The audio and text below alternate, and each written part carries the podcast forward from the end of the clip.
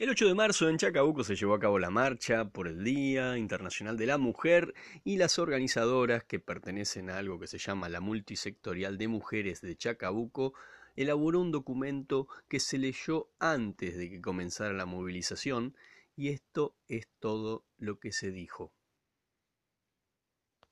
Una vez más, las mujeres y las disidencias de todo el mundo estamos impulsando un paro internacional por nuestros derechos este 8 de marzo.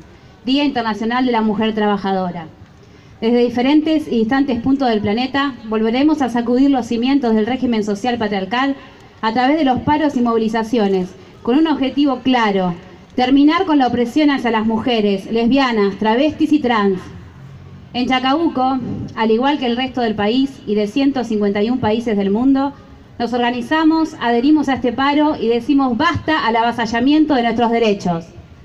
En nuestro país, el acuerdo con el Fondo Monetario Internacional ha agravado la situación del conjunto de las clases trabajadoras, golpeando de forma particular a las mujeres. Las paritarias fueron cerradas hasta 20 puntos a la baja, sin cláusulas gatillos y enormes golpes a las condiciones de vida de las trabajadoras. El incremento de la pobreza nos tiene a nosotras como principales víctimas. En el sector más pobre, la brecha salarial entre hombres y mujeres asciende al 40%. Frente a este panorama, Cambiemos vuelve a intentar imponer una brutal reforma laboral y un nuevo ajuste en materia previsional, a pesar de las masivas movilizaciones de las clases populares. Las mujeres que participan del mercado laboral les toca la peor parte de esta ofensiva, siendo las más desocupadas y precarizadas. A su vez, cargan un 76% con las tareas domésticas no remuneradas. La falta de autonomía económica y penurias agrava la situación de opresión, violencia machista que nos somete cada día. Para el colectivo LGBTI, el panorama es aún más desolador. La esperanza de vida de las mujeres trans apenas llega a los 35 años y en la mayoría de los casos se ven obligadas a ejercer la prostitución como única forma de supervivencia, debido a la discriminación que sufren constantemente y al incumplimiento del cupo laboral trans.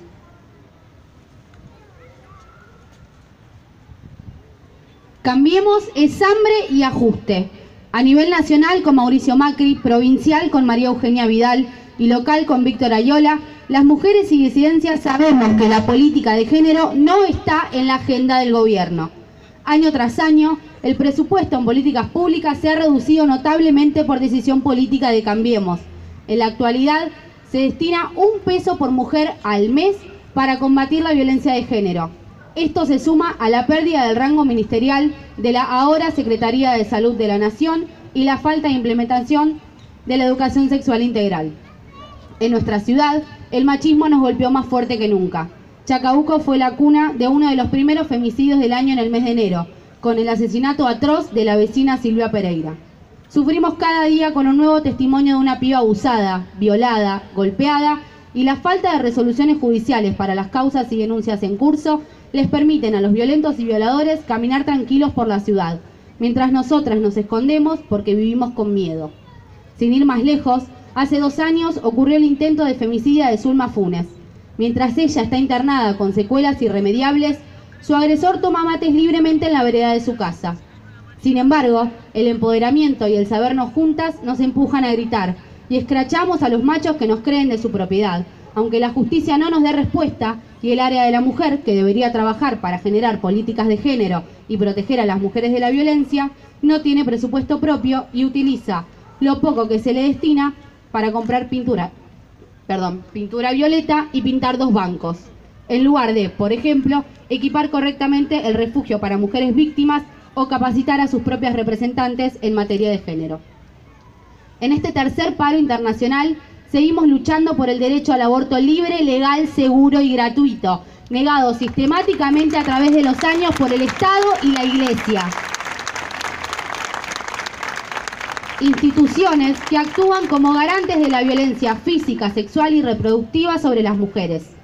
En los últimos meses, el sector más conservador de la sociedad, con los religiosos a la cabeza, se han encargado de boicotear abortos legales contemplados por la ley vigente, obligando a niñas menores de 12 años a continuar con embarazos que son productos de violaciones, poniendo en riesgo las llamadas dos vidas. Sin ir más lejos, en el hospital público de nuestra ciudad flamean los pañuelos celestes en la puerta de la maternidad como forma de amedrentamiento hacia las mujeres que se atrevan a intentar decidir sobre sus propios cuerpos. Por eso, hoy 8 de marzo volvemos a gritar, educación sexual para decidir, anticonceptivos para no abortar, aborto libre, legal, seguro y gratuito para no morir.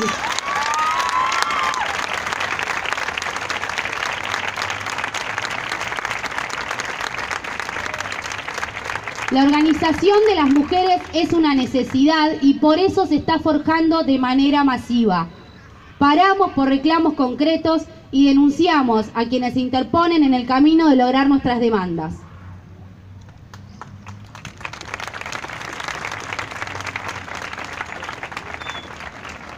Este 8 de marzo, las mujeres del mundo paramos y exigimos aborto libre, legal, seguro y gratuito en todos los hospitales públicos. Adhesión de la, en la provincia de Buenos Aires al protocolo vigente de interrupción legal del embarazo. Plena implementación de la educación sexual integral, científica y laica. Separación de la Iglesia del Estado. Basta de financiar la pedofilia institucionalizada pleno cumplimiento de la ley 26.485 de protección integral para prevenir, sancionar y erradicar la violencia contra las mujeres en los ámbitos en que desarrollen sus relaciones interpersonales. Presupuesto local específicamente destinados a políticas de género. Implementación de las consejerías de la mujer en el área de salud. Tratamiento y aprobación del expediente 16.960 61.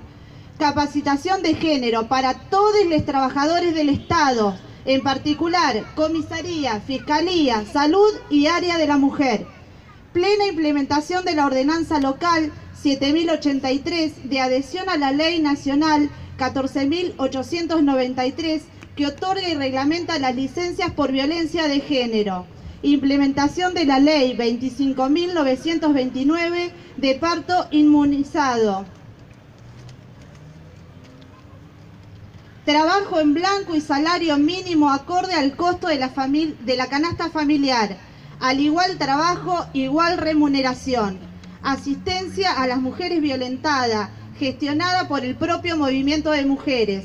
Implementación de la ordenanza municipal 7803-18 de espacio de cuidado integral de la niñez sobre guarderías nocturnas gratuitas para hijas de estudiantes, guardería en todos los lugares de trabajo. Libertad y desprocesamiento a las luchadoras y a las presas políticas. Justicia para todas las víctimas de abuso, violaciones y femicidios Cárcel efectiva a femicidas y violadores ya.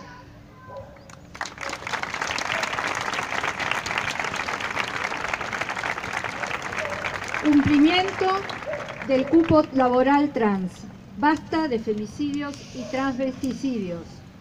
Basta de violencia económica hacia las mujeres y feminización de la pobreza. No a los despidos.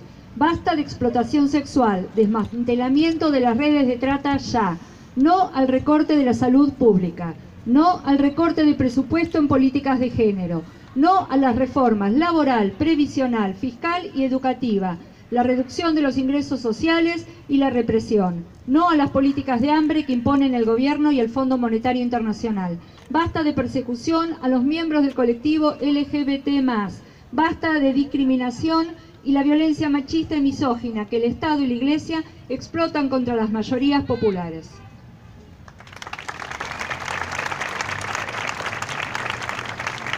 El siguiente comunicado, el